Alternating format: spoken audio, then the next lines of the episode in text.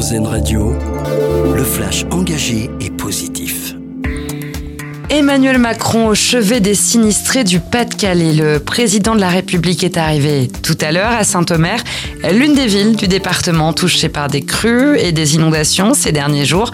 Un déplacement pour témoigner de la solidarité de l'État et annoncer le classement de 244 communes en état de catastrophe naturelle. Ils sont remontés dans les arbres. Des militants du groupe national de surveillance des arbres en occupent de nouveau depuis dimanche à Cuc-Toulza, dans le Tarn. Ils doivent être abattus pour laisser passer l'autoroute A69. Les militants dénoncent les agissements des forces de l'ordre qui les ont empêchés de dormir et de se ravitailler durant trois jours.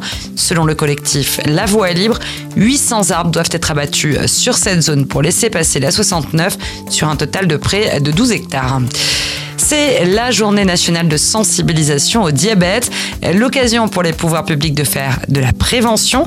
Si le diabète de type 1 est souvent détecté dès l'enfance, le type 2 se développe à bas bruit, généralement chez les personnes âgées de plus de 40 ans, et il s'écoule en moyenne 5 à 10 ans entre l'apparition des premières hyperglycémies et le diagnostic.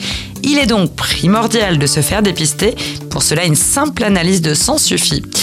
En cyclisme, c'est officiel, le Tour de France 2025 partira du nord de la France.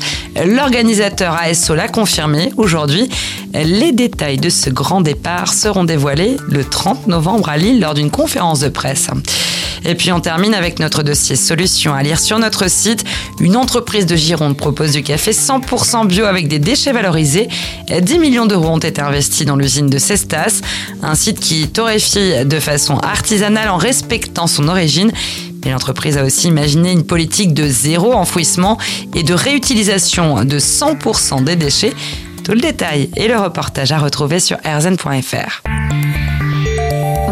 d'écouter le flash engagé et positif d'Airzen Radio. Une autre façon de voir la vie.